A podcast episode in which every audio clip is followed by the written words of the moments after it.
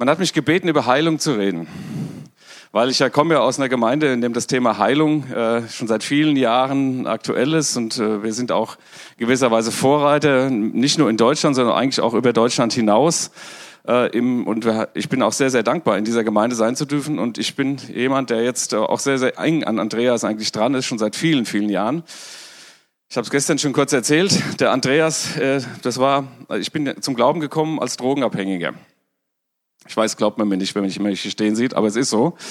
Und, äh, und hatte also noch Haare bis auf die Schultern und auch hier oben noch Haare, ja. Ähm, und äh, der Andreas, den habe ich, es war einer der ersten Christen, die ich kennengelernt hatte, die auch Haare bis auf die Schultern hatten. Das war bei Christen damals nicht so üblich, ähm, Haare bis auf die Schultern zu haben. Und ähm, ich dachte, wie ich ihn das erste Mal gesehen habe, ach Gott sei Dank, es gibt noch normale Christen. Das war so mein erster Gedanke zu der Zeit damals. Ja.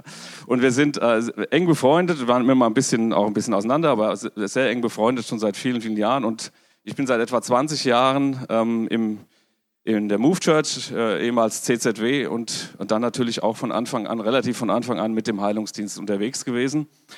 Und eine meiner Aufgaben in diesem Heilungsdienst ist es, äh, wir machen immer vor unserem eigentlichen Heilungsgottesdienst, wir machen ja einmal im Monat einen Heilungsgottesdienst. Und vor unserem eigentlichen Heilungsgottesdienst machen wir einen sogenannten Vorgottesdienst.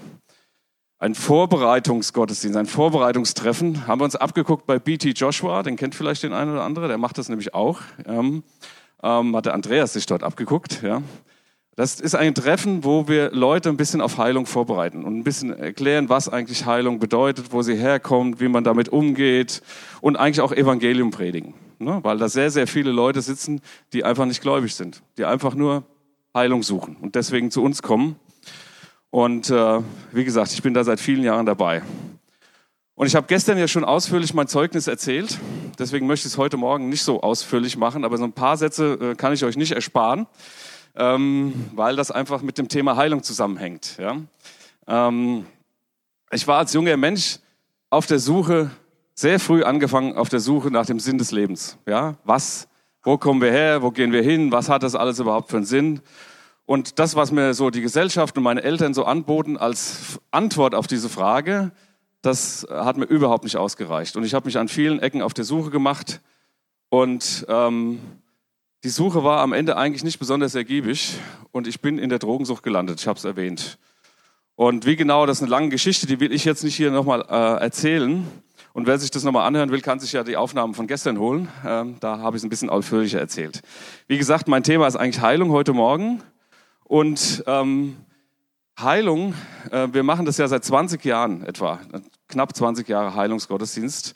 Und wir bieten zu unserem normalen ähm, Heilungsgottesdienst, den wir einmal im Monat anbieten, auch noch, wir haben ein Heilungsgebetsteam, der Olli ist Teil dieses Heilungsgebetsteams mit seiner Frau zum Beispiel. Und die beten jeden Sonntag nach jedem normalen Gottesdienst auch noch für Heilung. Da bieten wir Heilungsgebet an. Und ähm, äh, wir beten, die beten auch, die kriegen immer Gebetsanliegen. Es werden viele Gebetsanliegen reingegeben in die Gemeinde, aus der Gemeinde und auch darüber hinaus. Und die kriegen diese Gebetsanliegen, wo wir für Leute für Heilung beten. Und wir erleben immer wieder, eigentlich am laufenden Band permanent übernatürliche Heilungen. Ja, wirklich immer wieder. Also da, da könnte ich euch jetzt stundenlang Geschichten erzählen von Tumoren, die verschwunden sind, von äh, ihr habt ja selbst einen Pastor, der MS krank war, ne? Der, also auch eine ganz tolle Geschichte eigentlich. Ähm, und ähm, ähm, auf übernatürliche Weise greift Gott einfach natürlich ein in, in, in, in Leben. Und wir erleben das wirklich jeden Tag. Aber ich muss dazu sagen, was wir auch erleben, und was uns als Menschen hier auf dieser Welt einfach nicht erspart wird, wir erleben auch, dass Menschen nicht geheilt werden. Und dass Menschen sterben. Menschen aus unserer Gemeinde, aus unserem Leitungsteam, ist vor einigen Jahren die Marita Sommer an Krebs gestorben. Ich weiß nicht, ob jemand die Marita Sommer gekannt hat von euch. Ähm, wir haben gebetet, wir haben alles Mögliche gemacht, wir konnten es nicht verhindern. Sie ist gestorben an Krebs. Andreas, seine Mutter, ist an Krebs gestorben vor vielen Jahren. Auch das konnten wir nicht verhindern. Das gehört auch zum Thema Heilung dazu, denn, das sage ich immer, es gibt beim Heilungsgebet keinen Automatismus. Das heißt, es gibt nicht eine bestimmte Formel, die ich bete oder eine bestimmte Art und Weise oder bestimmte Leute, die beten. Viele Leute kommen halt und zu uns in Heilungsgottesdienst, sie wollen unbedingt, dass der Andreas für sie betet. Ja? Weil sie glauben, dass es bei ihm, natürlich, er hat eine starke Heilungssalbung. Aber warum hat er die? weil er sich danach ausgestreckt hat. Über viele Jahre hinweg. Und er hat, glaubt mir, ich bin sehr nah ihm dran, er hat sehr, sehr viel investiert. Das gibt es nicht kostenlos. Er hat sehr, sehr viel investiert, auch persönlich und auch unter Tränen, unter Schmerzen investiert, damit er an diesen Punkt kommt, an dem er heute ist. Und wir, die wir in dieser Gemeinde sind, und der Olli und der Gerd, ihr werdet das bestätigen, wir schwimmen mit in dieser Salbung. Ja, so ist es mit der Salbung. Wir schwimmen mit in dieser Salbung.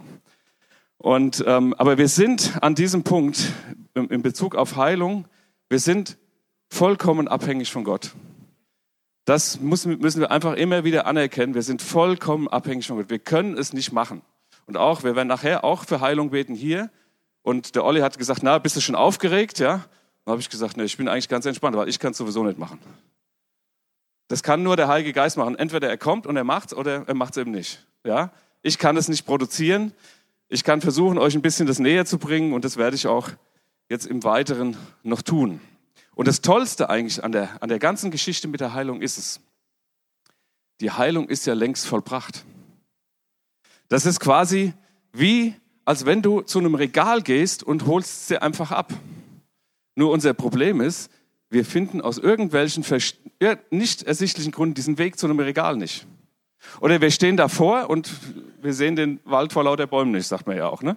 Ähm, wir wissen nicht, wie wir die Heilung jetzt für uns in Anspruch nehmen können. Aber sie ist längst vollbracht. Vor 2000 Jahren hat Jesus Christus am Kreuz unsere Krankheit getragen. Und das finde ich das Tolle, dass, dass wir das wieder neu entdeckt haben. Und mittlerweile eines unserer oder eines der Visionen vom Andreas ist es ja auch, dass nicht nur wir das entdecken, dass nicht das nur bei uns passiert, sondern dass das sich multipliziert im Land und darüber hinaus. Wir machen ja auch Heilungsschulen. Also Andreas macht mehrmals im Jahr an verschiedenen Orten Heilungsschulen. Bestimmt war der eine oder andere auch schon mal bei einer Heilungsschule gewesen bei ihm.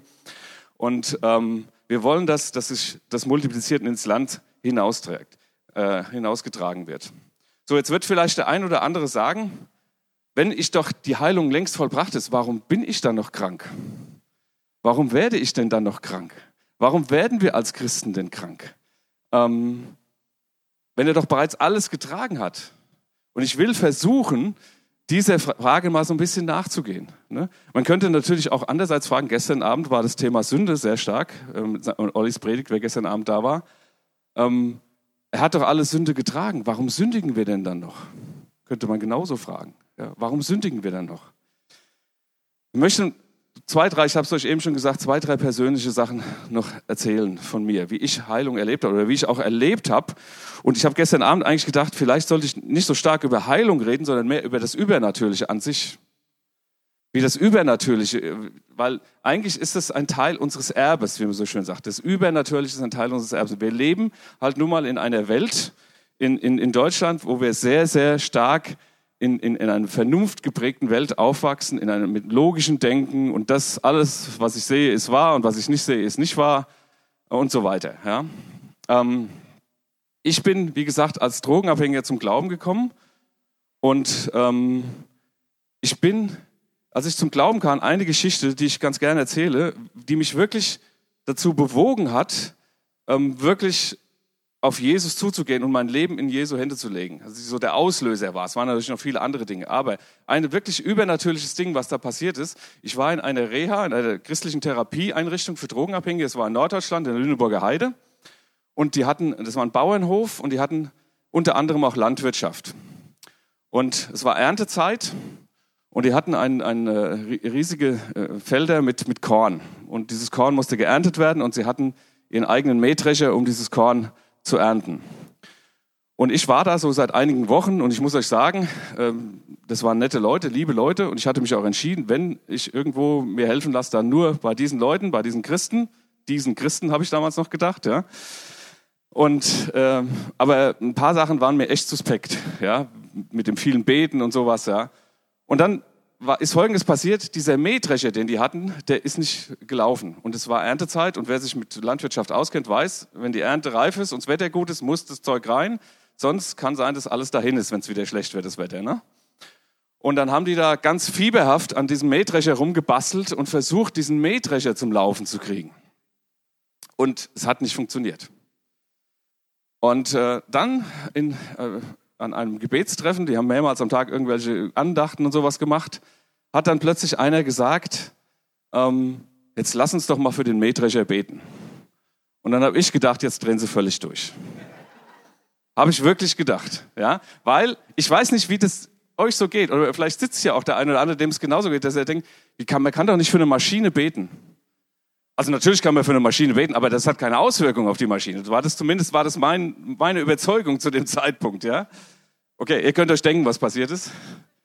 Ähm, am nächsten Morgen lief diese Maschine und die haben die Ernte eingefahren, auf Gebet hin, ja. Also für mich war das eindeutig ein übernatürliches Eingreifen Gottes, dass er das gesagt hat. Und ich weiß, ihr seid ja auch als Gemeinde viel in der Mission unterwegs und ich wette, ihr könnt einige Geschichten erzählen in dieser Art, ja. Das erlebt man, wenn man dann so mit Gott unterwegs ist. Ne? Ähm, genau. Äh, und dann kam ich, kam ich an den Punkt, dass ich unbedingt herausfinden musste, was steckt hinter diesem Jesus. Und das war jetzt dann eigentlich kurz bevor ich eigentlich auch die erste Heilung erlebt habe in meinem Leben. Die erste übernatürliche Heilung. Eigentlich waren es sogar zwei Heilungen, die ich auf einmal erlebt habe. Und ich habe sie erlebt, ohne dass ein Andreas Hermann oder ein Oliver Steiner mir die Hand aufgelegt hat oder mich gesalbt hat oder sonst was gemacht hat. Ich bin einfach hingegangen und habe mein Leben Jesus gegeben. Ich habe gesagt, nachdem ich das alles so sah, was da so ablief, ich muss rausfinden, was steckt hinter dieser Geschichte mit Jesus. Von, von dem die hier reden, von dem, zu dem die beten, der einen Mähdrescher wieder zum Laufen bringt und solche Dinge macht, ja. Ich muss es unbedingt rausfinden. Und dann habe ich, äh, hab ich ganz still und heimlich für mich allein ein Übergabegebet gesprochen. Und Gott sei Dank, es gibt solche tollen christlichen Zeitungen, die hinten auch mal so ein Übergabegebet äh, abdrucken. Ja? Ähm, und dann habe ich mir diese Zeitung geschnappt, ganz still und heimlich für mich allein, keinem was gesagt und bin in mein Zimmer und habe dieses Gebet von ganzem Herzen gebetet. Und habe wirklich gesagt, Gott, wenn es dich wirklich gibt, Jesus, wenn es dich gibt, komm in mein Leben. Verzeih mir, dass ich so lange ohne dich unterwegs war. Verzeih mir meine Sünden und so weiter. Aber heile mich, heile mich vor allem von der Drogensucht, mach mich frei. Und ich muss dazu noch kurz erwähnen, dass wenn man drogensüchtig war, ich war richtig heroinabhängig, also nicht nur mal so ein bisschen gekifft oder so, richtig an der Nadel. Und ähm, dann ist, wenn, macht man einen klinischen Entzug, dann ist der Körper zwar, man sagt giftfrei, entgiftet, ne? aber man ist natürlich im Kopf noch total süchtig. Ja? Und man ist total depressiv vor allem. Also ich war süchtig und ich war depressiv. Und ich habe dieses Übergabegebet gesprochen, abends still und heimlich für mich alleine. Bin ins Bett gegangen, erstmal ich, war alles ganz normal. Am nächsten Morgen bin ich aufgestanden und es war alles anders. Es war wirklich alles anders.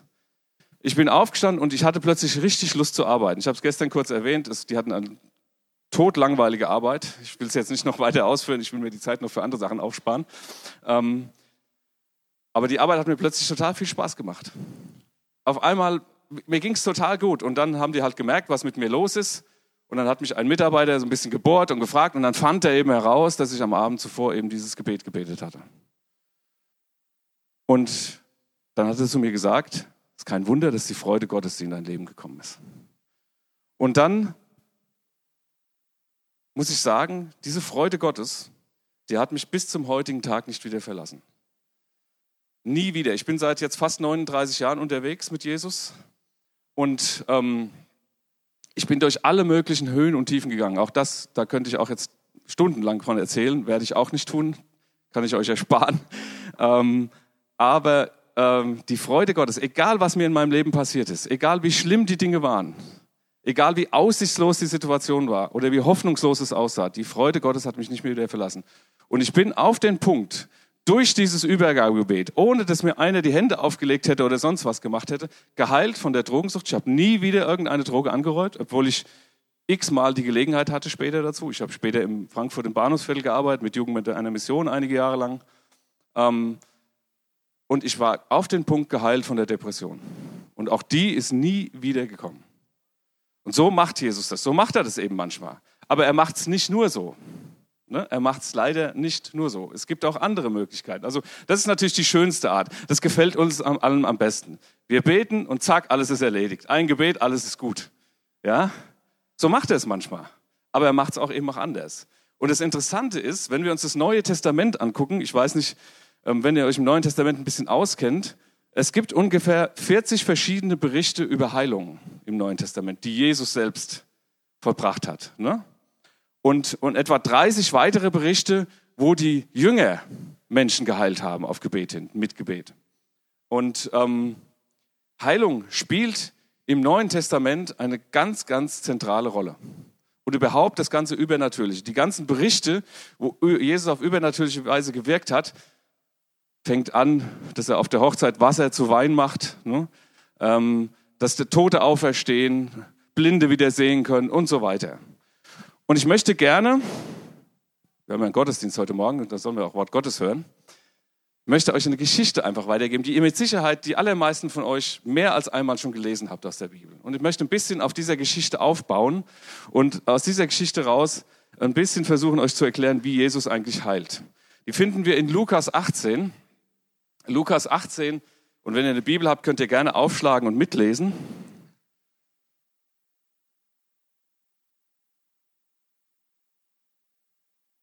Lukas 18 ab Vers 35. Da heißt es, es geschah aber, als er sich Jericho näherte, da saß ein Blinder am Weg und bettelte. Als er aber die Menge hörte, die vorbeiging, forschte er, was das wäre. Da berichteten sie ihm, Jesus von Nazareth gehe vorbei. Und er rief, Jesus, du Sohn Davids, erbarme dich meiner. Die aber vorne angingen, fuhren ihn an, er solle schweigen. Er aber schrie noch viel mehr, du Sohn Davids, erbarme dich meiner. Jesus aber blieb stehen und ließ ihn zu sich führen. Als er aber näher kam, fragte er ihn, was willst du, dass ich für dich tun soll? Und er sprach, Herr, dass ich sehen kann. Und Jesus sprach zu ihm, sei sehend. Dein Glaube hat dir geholfen. Und sogleich wurde er sehend und folgte ihm nach und pries Gott und alles Volk, das es sah, lobte Gott. Das ist eine ganz tolle Geschichte eigentlich. Es gibt viele so tolle Geschichten von Jesus. Ähm, und was mir sofort auffällt, und das erinnert mich auch an die Geschichte, wer gestern Abend da war, die Olli noch erzählt hat, wie er zu Jesus gefunden hat. Der Blinde, der hatte nur vom Hörensagen von Jesus gehört. Der hat nur gehört, da gibt's irgendjemand, der, von dem erzählen sie großartige Sachen. Ja? Und sowas Olli, da sagte er, er war ein Atheist gewesen. Ja? Ähm, ich war jetzt nicht ein Atheist. Für mich war, auch bevor ich Christ wurde, eigentlich klar, es gibt irgendeinen Gott, auch wenn ich ganz komische, quere Vorstellungen von einem Gott hatte. Aber es war klar. Aber beim Olli war es so. Aber ich hatte auch von Jesus gehört. Und ich hatte auch vom Hörensagen vernommen, da gibt's jemand, der kann heilen.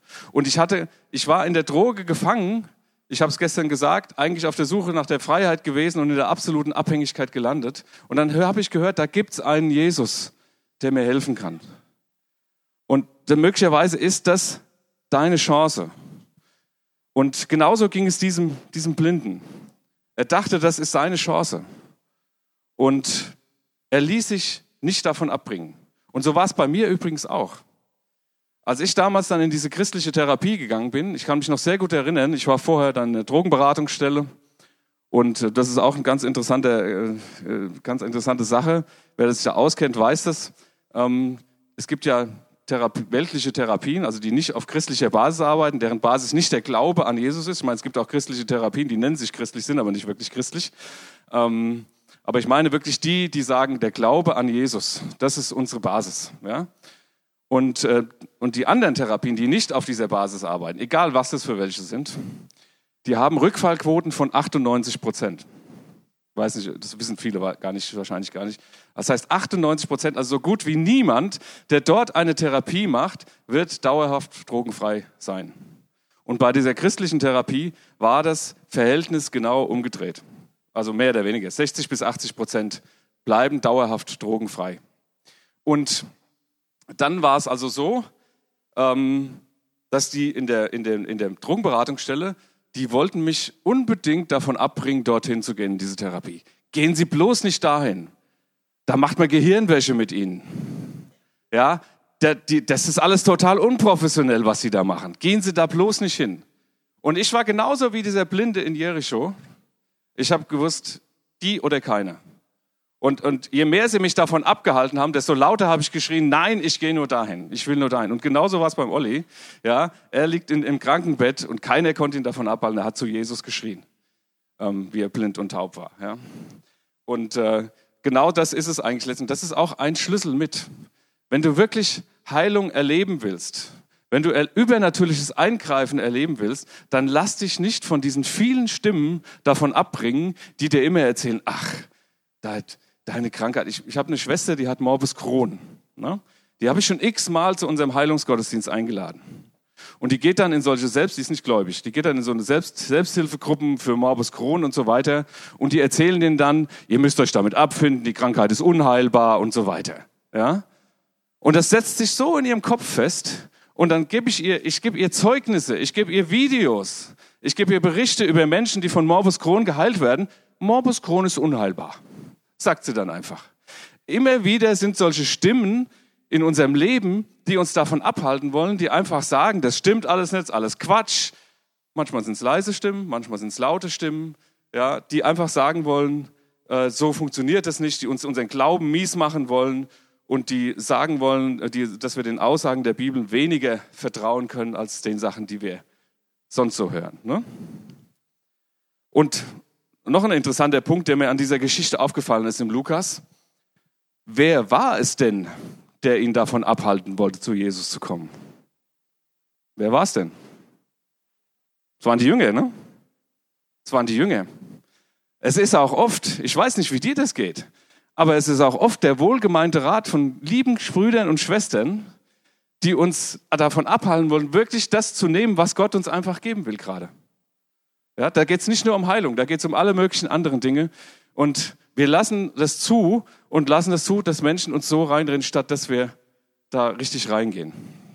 Und das bringt mich noch zu einem weiteren Punkt, eine weitere Heilung, die ich euch erzählen möchte, die ich erlebt habe in meinem Leben. Ähm, und die, diese Heilung ist auch eine sehr interessante Geschichte. Ähm, ich war durch die Drogenabhängigkeit, hatte ich eine Hepatitis, ne? eine Leberentzündung, eine chronische Leberentzündung. Und äh, die ist sehr schnell, nachdem ich dro drogenfrei war, sehr schnell beim Arzt entdeckt worden. Sehr hohe Leberwerte. Nannte man zu dem Zeitpunkt Hepatitis non A, non B. Ne? Weil man nicht wusste genau, was es ist. Es war nicht A und es war nicht B und weitere kannte man noch nicht. Ja? Aber es waren sehr hohe Leberwerte. Und dann äh, war bei dir auch. Ja, siehst du? Bei dir auch, genau. genau. Und dann war es so, dass ähm, dass äh, die ich bin dann aus der Therapie nach, also nach, nach Hause gegangen wieder und habe dann in der WG gewohnt, übrigens mit Andreas Hermann dann schon zusammen in der WG, gleich von Anfang an. Und ähm, dann äh, musste ich immer zum Arzt gehen und die Leberwerte gingen immer höher und höher. Und wenn ich hier über hohe Leberwerte spreche, dann heißt es nicht, dass ein Wert, der normalerweise bei 25 ist, dass der vielleicht 28 oder 30 oder 40 war. Nein, der war bei 200. Ja? Also der war richtig hoch. Und es war so hoch, dass der Arzt gesagt hat, irgendwann, du kannst jetzt nicht mehr arbeiten gehen, du wirst krankgeschrieben, du musst zu Hause bleiben, solange die Werte so hoch sind. Und dann zu der Zeitpunkt war das noch so, dass man dann mit dem Essen total aufpassen musste. Alkohol sowieso überhaupt gar nicht und so, solche Sachen halt. Ne? Und dann ähm, war es so, dass ähm, der Andreas, wir waren dann, ich habe vorhin erwähnt, wir waren in Frankfurt bei Jugend mit einer Mission. Andreas war auch bei Jugend mit einer Mission in Frankfurt, allerdings nicht in der Drogenarbeit, er hat andere Sachen gemacht in Frankfurt. Ähm, aber wir waren in einem Team zusammen, großes Team. Und wir hatten immer mal Teamtreffen und ich erinnere mich an ein Teamtreffen und das war, und das Ganze ist jetzt, ich muss drüber nachdenken, wann ungefähr, also es ist ungefähr 35 Jahre her. Ähm, wir waren in einem Teamtreffen und nach dem Teamtreffen sagte Andreas, und das war lange, lange, bevor der Andreas überhaupt dachte, dass er irgendwann mal einen Heilungsdienst haben würde, hat der Andreas gesagt, aber er ist schon zu dem Zeitpunkt immer sehr offensiv reingegangen, hat für Krankheit gebetet und er wusste von meinen hohen Leberwerten. Und ich muss dazu noch sagen, wir hatten, ich, das ging ja schon einige Jahre dann mit den hohen Leberwerten, wir hatten da schon x-mal für gebetet. Und immer wieder gebetet, an allen möglichen Gelegenheiten. Und es tat sich nichts. Die Werte blieben hoch. Ja? Kennt vielleicht auch der eine oder andere von euch. Ihr betet für Dinge und es tut sich, und ich sage jetzt bewusst, scheinbar nichts. Es tun sich Dinge, nur wir merken nichts davon. Ja? Da bin ich 100% überzeugt von. Auf Gebet bleibt nicht unbeantwortet, definitiv. Ja. Und, ähm, und dann sagte Andreas zu mir, Manni, komm, wir beten jetzt nochmal für deine Leber. Die anderen waren schon alle weg, war noch einer da, ein guter Freund noch, und dann haben wir zu dritt angefangen zu beten. Wie gesagt, lange bevor er an irgendeinen Heilungsdienst sagte, er legt, legt so die Hand auf meine Leber und fängt an zu beten. Und dann wurde es auf einmal total heiß. Habt ihr vielleicht auch schon erlebt? Werden wir vielleicht nachher auch erleben, wenn jemand sich die Hand auflegt, dass es heiß wird. Ja? Und dann fing die Hand so an zu zittern. Und dann sagte Andreas zu mir, sag mal, merkst du das auch? Sag ich, ja, natürlich merke ich das, ist total heiß. Ja, und die Hand zittert und sowas, ja. Und dann sagt er, oh, wir beten jetzt so lange weiter, solange das so ist. Und dann haben wir eine ganze Weile weiter gebetet. Ich, ich habe nicht auf die Uhr geguckt, das war, glaube ich, ziemlich lang. Eine halbe Stunde, 40 Minuten, vielleicht noch länger, ich weiß es nicht. Eine ganze Weile einfach, und dann liest es so langsam nach. Und dann ähm, sind wir Hause, auseinandergegangen und ich bin in der darauffolgenden Woche direkt zum Arzt gegangen und habe die Leberwerte checken lassen. Und dann waren die Leberwerte, und das ist, das hat mir gerade vor einiger Zeit wieder ein Arzt bestätigt, auf den Schlag auf Normalniveau. Nach diesem Gebet. Ja? Und sie sind es bis zum heutigen Tag geblieben. Sie sind nie wieder hochgegangen. Ich habe die immer regelmäßig checken lassen, aber sie sind nie wieder hochgegangen. Und das ist medizinisch unmöglich. Aber wie sagt die Bibel?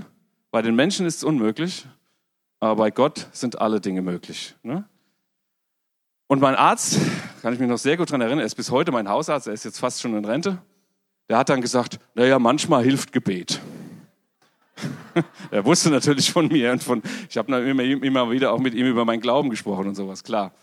Ähm, ja, manchmal hilft Gebet. Ganz Unrecht hat er ja nicht mit der Aussage, aber ich glaube eigentlich, Gebet hilft immer.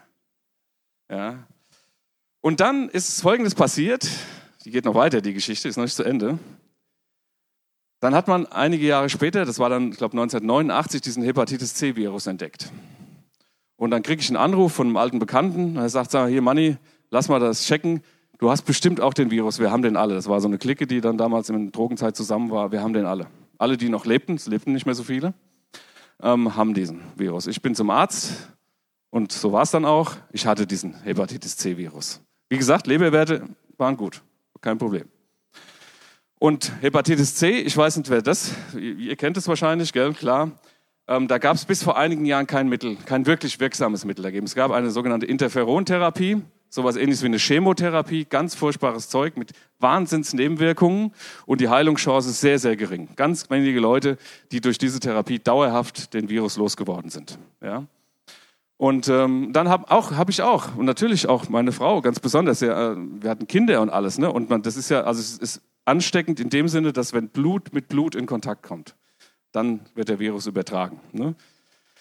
Ähm, und meine Frau und so, die hatten natürlich auch Angst. Ne? Du könntest uns ja anstecken, du könntest ja deine Kinder anstecken und sowas. Ne? Und dann haben wir gebetet. Und auch der Andreas, natürlich.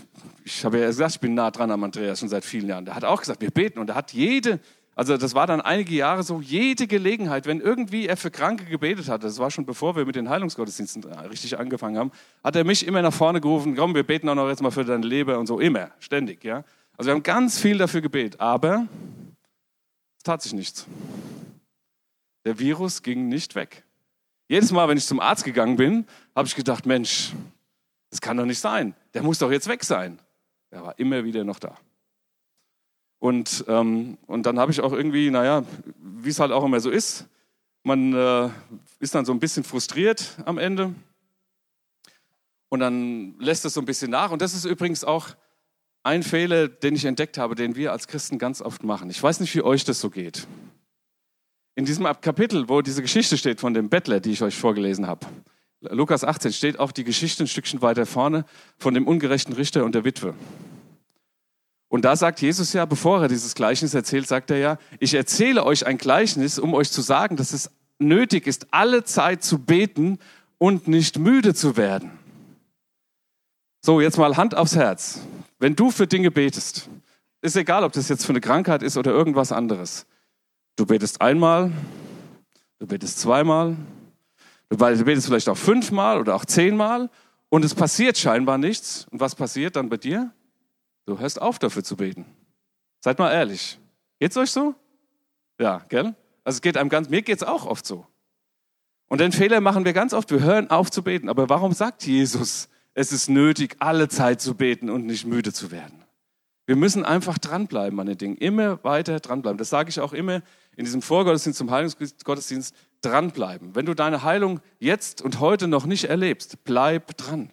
Bleib dran, bete weiter dafür. Und oft kommt der Durchbruch erst seit Jahren. Und jetzt erzähle ich euch, wie der Durchbruch bei Hepatitis C kam bei mir. Und das, ich stufe das auch als übernatürlich ein. Jetzt würden viele Leute sagen, naja, ist doch, okay, haben die Menschen gemacht oder so. Aber die Menschen können auch nur das tun, was Gott sie machen lässt. Ja? Es ist vor einigen Jahren, ihr wisst es wahrscheinlich, ein Medikament entwickelt worden, ein hochwirksames Medikament. Da nimmst du über drei Monate hinweg eine Pille, einmal am Tag, komplett ohne Nebenwirkungen und dann ist der Virus eliminiert. Nach drei Monaten, der ist schon seit nach, nach 14 Tagen weg. Wenn du es 14 Tage genommen hast, geben es dir aber drei Monate zur Sicherheit. Und bei 98 Prozent derjenigen, das gibt es jetzt, glaube ich, seit drei Jahren oder sowas, bei 98 Prozent derjenigen, die dies machen, bleibt die, der Virus dauerhaft weg. So, und ich habe letztes Jahr dieses Medikament bekommen, kostet übrigens ein Schweinegeld, für einen Monat 20.000 Euro. Also eine Pille knapp 1000 Euro, ne? so 800 Euro oder sowas. So eine kleine Pille, 800 Euro, ja. Ich danke Gott dafür, dass ich in Deutschland lebe. Wenn ich in den USA leben würde, wäre ich angeschmiert. Könnte ich mir das nicht leisten. Hier hat die Krankenkasse bezahlt. Ne? Ähm, und der Virus ist weg. Und übrigens, das nur, sei nur am Rande erwähnt, ich bin mir noch selber noch nicht so wirklich im Klaren, was das zu bedeuten hat. Da muss der Herr noch zu mir reden. Nach 38 Jahren. Und 38 Jahre hat ja auch der Mann am Teich Bethesda versucht, geheilt zu werden und hat es nicht geschafft. Ihr erinnert euch auch an die Geschichte wahrscheinlich, ne? Ähm, also, es ist so, Heilung hat ganz, ganz viel mit Glaube zu tun und ganz, ganz viel mit Geduld zu tun. Wir müssen geduldig sein und Gott hat halt einfach eine ganz andere Sichtweise der Dinge. Wir mussten, unsere Kinder sind jetzt erwachsen und meine Frau ist so froh, dass dieser Virus jetzt weg ist. Eigentlich noch viel froher wie ich, weil mir hat es ja eigentlich nichts wirklich ausgemacht. Ich habe mich halt war ein bisschen genervt von dem Ding, ja, dass ich den immer noch hatte, aber ich konnte ja ganz normal leben. Meine Leberwerte waren ja okay, die hatte ja Gott schon geheilt. Ähm, aber für sie war das halt immer, sie hat immer so gedacht, sie wird angesteckt. Sie hat dann auch direkt, nachdem jetzt diese Therapie zu Ende war und der Virus weg war, ist sie direkt nochmal mit den Kindern gesagt, wir müssen nochmal zum Arzt, müssen es checken lassen, nicht, dass wir uns doch irgendwie angesteckt haben. Und sie haben sich nicht angesteckt. Ne? Also da ist auch nichts passiert. Und dann hat, dieser, hat Jesus zu ihm auch gesagt, zu diesem Blinden, dein Glaube hat dich gerettet. Dein Glaube hat dich gerettet. Wie ist es denn mit Glauben? Was ist denn Glaube überhaupt? Glaube ist natürlich ein ganz, ganz wichtiger Punkt, wenn es um Heilung geht. Glaube ist ein ganz, ganz wichtiger Punkt. Und, und ich weiß nicht, wie euch das geht. Ich, wir erleben das auch im Heilungsgottesdienst ganz oft. Ich kann mich erinnern an mehr als eine Geschichte. Eine fällt mir gerade besonders ein. Da gab es einen Mann, der hatte Prostatakrebs. Der war nicht aus unserer Gemeinde, aus irgendeiner Gemeinde in der Umgegend. Und der war auch sehr skeptisch unserem Heilungsgottesdienst gegenüber. Und der hat irgendwie mit Leuten gesprochen, die haben gesagt, du musst mal da ins CZW gehen, in den Heilungsgottesdienst. Und dann kam er sehr skeptisch, setzte sich in die letzte Reihe. Guck mir jetzt mal an, was die hier so machen. Ne? Saß in der letzten Reihe, es ist nicht direkt für ihn gebetet worden, nichts. Der sollte in der kommenden Woche operiert werden an diesem Prostatakrebs. Der geht zum Arzt, die machen nochmal die Voruntersuchung vor der Operation. Sagt der Arzt zu ihm, Sie haben nichts mehr. Ist weg. Der Mann war völlig platt, ja. Also so, so macht Gott es auch, ja. Wir können, wir können es nicht erzwingen. Wir können nicht irgendwie durch bestimmte Arten und Weisen, wie wir beten, die Heilung erzwingen. Ich möchte noch ein Wort zum Glauben sagen. Wie ist es denn, wenn du, also was ist denn Glaube überhaupt? Weil Jesus sagt ja zu diesem Mann, Glaube, ja, es gibt natürlich verschiedene Definitionen über von Glauben in der Bibel, ja. Aber Jesus sagt ja zu dem Mann, dein Glaube hat dich gerettet. So wie ist es, wenn du morgens aufstehst aus dem Bett? Dann stehst du aus dem Bett auf, schwingst deine Beine und setzt sie auf den Boden und stehst auf. Und du setzt sie auf den Boden, weil du weißt, dieser Boden wird dich halten. Na? Der wird nicht zusammenbrechen und du wirst nicht irgendwo in der Tiefe versinken. Ja? Das ist Glaube. Genau das ist Glaube. Du weißt, der Boden, auf dem du stehst, der wird dich halten. Und du weißt, du weißt, Jesus hat am Kreuz auf Golgatha diese Krankheit getragen. Er hat deine Krankheit auch getragen. Wenn du heute Morgen hier bist mit einer Krankheit, dann kann ich dir sagen, Jesus hat diese Krankheit getragen. Definitiv. Und er will sie heilen.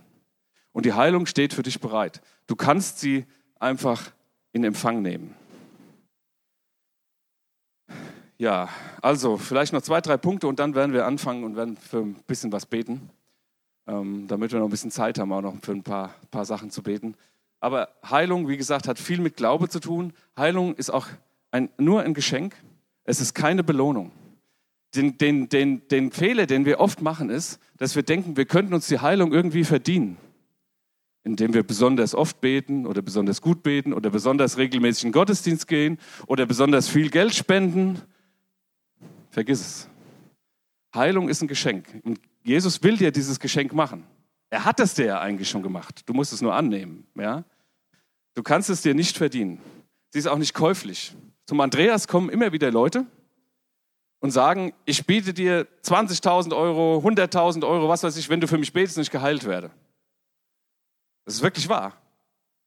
Weil sie natürlich hören davon, dass, er, dass Leute geheilt werden bei uns im Heilungsgottesdienst. Andreas sagt dann immer nur, es tut mir leid, du kannst uns gerne diese Spende machen, ja? Aber ich nehme kein Geld für die Heilung. Ich nehme kein Geld, ich kann auch nur beten und ich kann es auch nicht machen. Es geht nicht, ja? Und Heilung setzt eine Bereitschaft zu, äh, voraus, dass wir bereit sind, diese Heilung auch zu empfangen. Ich weiß nicht, ob ihr das schon mal mitbekommen habt. Es gibt ja Menschen, die haben eine Krankheit, die wollen gar nicht geheilt werden. Ne? Kennt ihr das? Die, weil sie eben eine bestimmte Krankheit haben, dann werden sie umsorgt, dann kümmert sich immer jemand um sie. Die wollen da gar nicht raus. Das ist natürlich schwierig, ja? dann Heilung zu empfangen. Und Heilung setzt eben auch eine gewisse Hartnäckigkeit voraus, definitiv. So, ich möchte euch noch eine, eine Geschichte von Heilung erzählen, die auch direkt mir und uns, also mir und meiner Frau passiert ist. Und ich werde sie auch gleich bitten, dass sie das selber noch mal ein bisschen schildert. Ähm, wo es noch mal einen anderen Aspekt gibt, wie, wie Heilung passieren kann. Weil es ist ja so, der Teufel nutzt ja die Krankheit ganz oft. Und der Teufel will, dass wir krank sind. Und der Teufel will auch, macht uns oft glauben, dass wir krank sind. Wir sind gar nicht wirklich krank, weil wir haben ja die Heilung schon. Aber der Teufel sagt, doch, du hast es jetzt. Und das ist ganz besonders mit einer besonderen Art von Krankheit, nämlich Allergien und Unverträglichkeiten. Ich habe neulich, wir waren neulich in Israel mit einer Gruppe von Pastoren, da habe ich eine Israelreise veranstaltet, da war eine evangelische Pastorin da. Und ich habe kurz mit ihr mich unterhalten über solche Krankheiten. Und sie sagt sofort zu mir, oh Gott, das ist ein Fake. Das ist ein Fake. Allergenunverträglichkeit ist ein Fake. Es ist ein Fake. Also ich sag mal, zu 95 Prozent ist es ein Fake. Es gibt auch wirklich körperlich bedingte Allergenunverträglichkeiten, ganz wenige, da ist es natürlich was anderes, aber auch das kann Gott heilen, auch kein Problem. Ja? Aber weil es ein Fake ist, weil es einfach Stimmen sind, die dir einreden, du hast das jetzt und dann hast du das auch wirklich. Du hast ja die Symptome. Es ist ja nicht so, dass du dir das einbildest, dass du Neurodermitis hast oder dass du ähm, äh, Heuschnupfen hast oder dass du eben eine Glutenunverträglichkeit hast und solche Geschichten. Glutenunverträglichkeit, das ist das Stichwort. Und ich möchte, äh, Andrea, ich möchte dich bitten, dass du das vielleicht gerade selbst erzählst, weil sie hatte eine Glutenunverträglichkeit und da haben wir das sehr, sehr hautnah erlebt, wie das ist und wie man da Heilung erleben kann. Genau. Also ähm, wie er schon gesagt hat, ich hatte eine Glutenunverträglichkeit, ich habe sie nicht mehr. Also für die Leute, die das nicht wissen, ich war, äh, mein Körper hat reagiert auf den Eiweißstoff, der im Getreide ist, in fast allen Getreidearten. Ähm, das ist äh, so ein Klebereiweiß und äh, das ähm, der, da reagiert dann der Magen und der, der Anfang vom Darm sehr stark darauf. Und das nimmt Einfluss äh, darauf, wie ähm, die Nahrung, die du zunimmst, ähm, verarbeitet wird. Und ich hatte davor äh, niemals irgendwie mit Allergien zu tun, überhaupt gar nichts. Man kennt es auch nicht in meiner Herkunftsfamilie. Niemand hat irgendeine re äh, allergische Reaktion und es kam auch wirklich über Nacht. Also das war ich, es war ein Tag. Ich bin am Morgen aufgewacht und ich hatte äh, hatten Unwohlsein, mein Magen war aufgebläht und dick und hart und ähm, das war gleich in so einem Stadium, dass ich so gedacht habe, oh, irgendwie merkwürdig, da stimmt was nicht. Ich äh, weiß nicht, was, was da los ist. Und ähm, jedes Mal, wenn ich was gegessen hatte, wurde das immer schlimmer. Und ähm, ich muss dazu sagen, ich bin nicht jemand, der gerne zum Arzt geht. Ich gehe nicht gerne zum Arzt. Ne? Aber ich, äh, wir waren zu der Zeit in Urlaub und als wir zurückgekommen sind, das Erste, was ich gemacht habe, war ein Arzttermin, weil ich konnte eigentlich nichts mehr essen. Ja, jede Nahrung, die ich zu mir genommen hat, wurde mir übel. Das mit dem Magen, der wurde, das wurde immer stärker, der wurde, das war, wurde immer unangenehmer. Es hat sich auf den, äh, auf den Darm ausgewirkt. Und ich hatte irgendwie das Gefühl, ich kann überhaupt nichts mehr essen.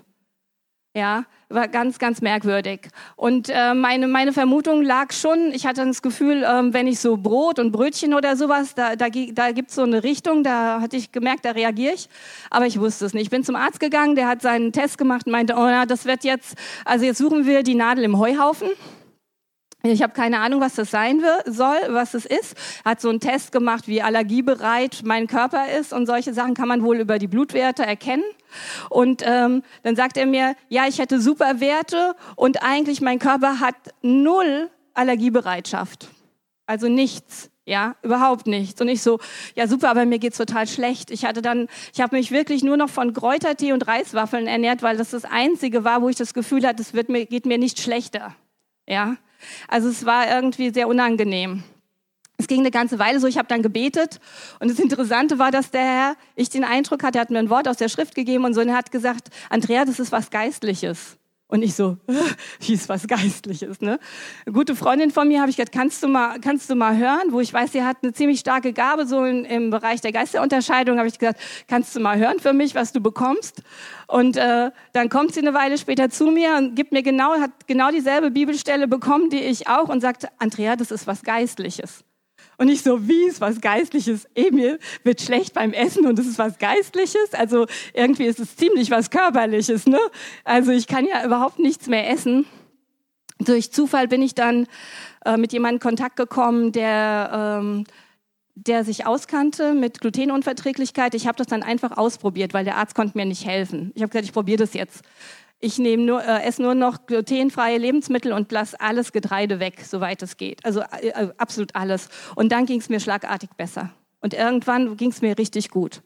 Aber es war so schlimm, ich konnte echt keine Spuren. Ich hatte meinen eigenen Toaster, ich hatte meine eigenen Backformen, ich hatte meine eigenen Messer.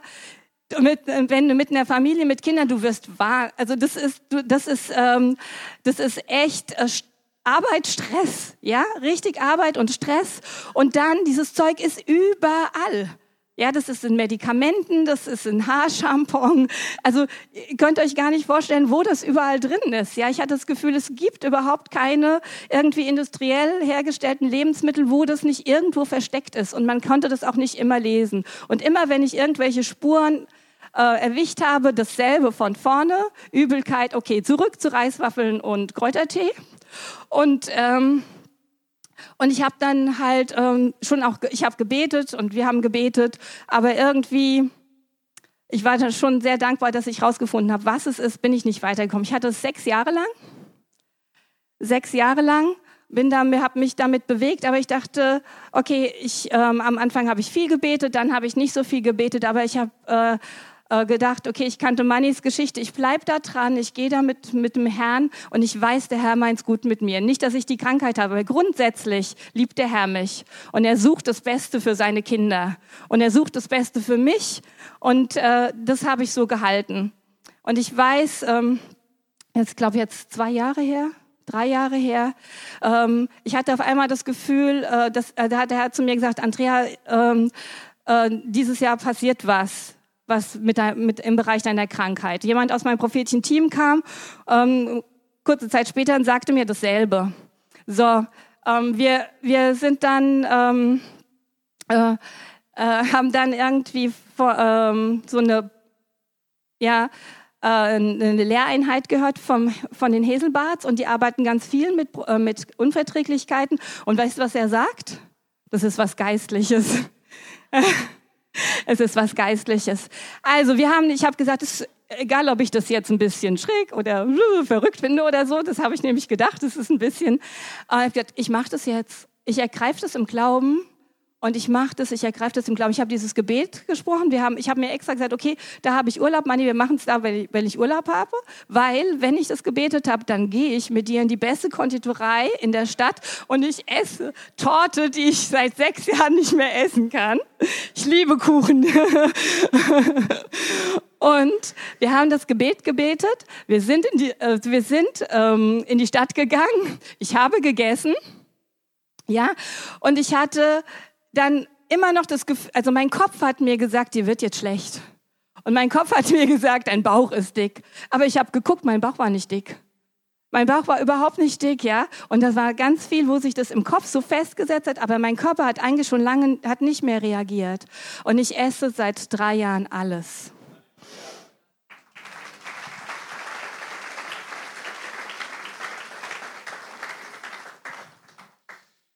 Ja, also vielleicht noch ganz kurz zur Erklärung. Dieses Gebet, äh, was wir dann gebetet haben, das werde ich auch gleich noch anbieten, wenn hier Menschen sind, die das haben, dass wir dafür beten. Ähm, ist einfach eine ganz einfache Geschichte, weil das sind, um es mal ganz platt zu formulieren, dämonische Stimmen, die dir das einreden, dass du das hast. Das sind Lügen, Lügengeister im Grunde. Die reden dir ein, dass du das hast. Und dann hast du das auch wirklich. Das ist ja nicht so, dass du es dann einbildest. Sie hatte ja diese Symptome, von denen sie erzählt hat, ja.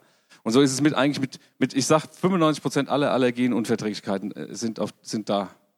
Da ist die Ursache drin. Dass dir Leute, dass dir bestimmen, einreden, dass du das hast. Was du tun musst, ist eigentlich ganz einfach. Und wir haben es auch wirklich, es war ganz einfach.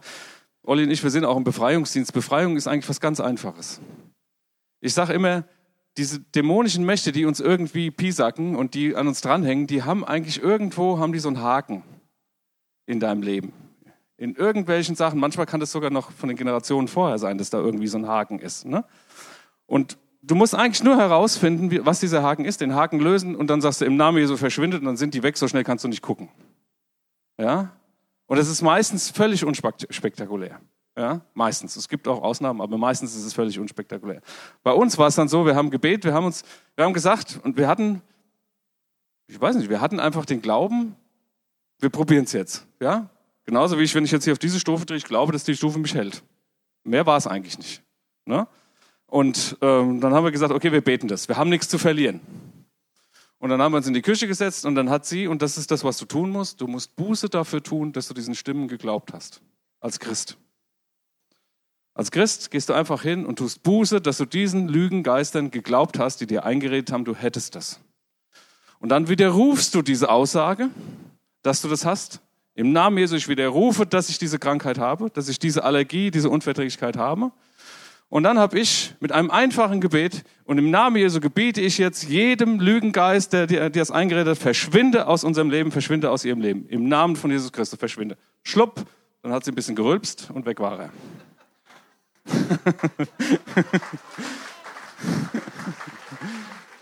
und dann, und dann, ganz wichtiger Punkt, den man nicht vergessen darf wenn ihr sowas machen wollt. Es kann jeder von euch genauso machen, wie wir das bei uns zu Hause in der Küche gemacht haben. Wir werden es nachher hier auch zusammen machen für diejenigen, die es betrifft, wenn welche da sind. Aber du musst die Angst binden, dass es wiederkommt. Das ist ganz, ganz wichtig. Weil die Angst ist sofort da. Was ist, und die war bei ihr auch da, was ist, wenn ich jetzt dieses Stück Torte esse und es kommt zurück? bei jedem Bissen war die Angst da, gell? Du musst diese Angst binden und du musst auch, wenn die Symptome dann wiederkommen, immer wieder sagen, im Namen Jesu verschwindet. Der Andreas sagt auch immer, wenn du Heilung empfangen hast, dann musst du, wenn die Symptome zurückkommen, diese Symptome im Namen Jesu binden und sagen, verschwindet, haut ab dahin, wo ihr hergekommen seid.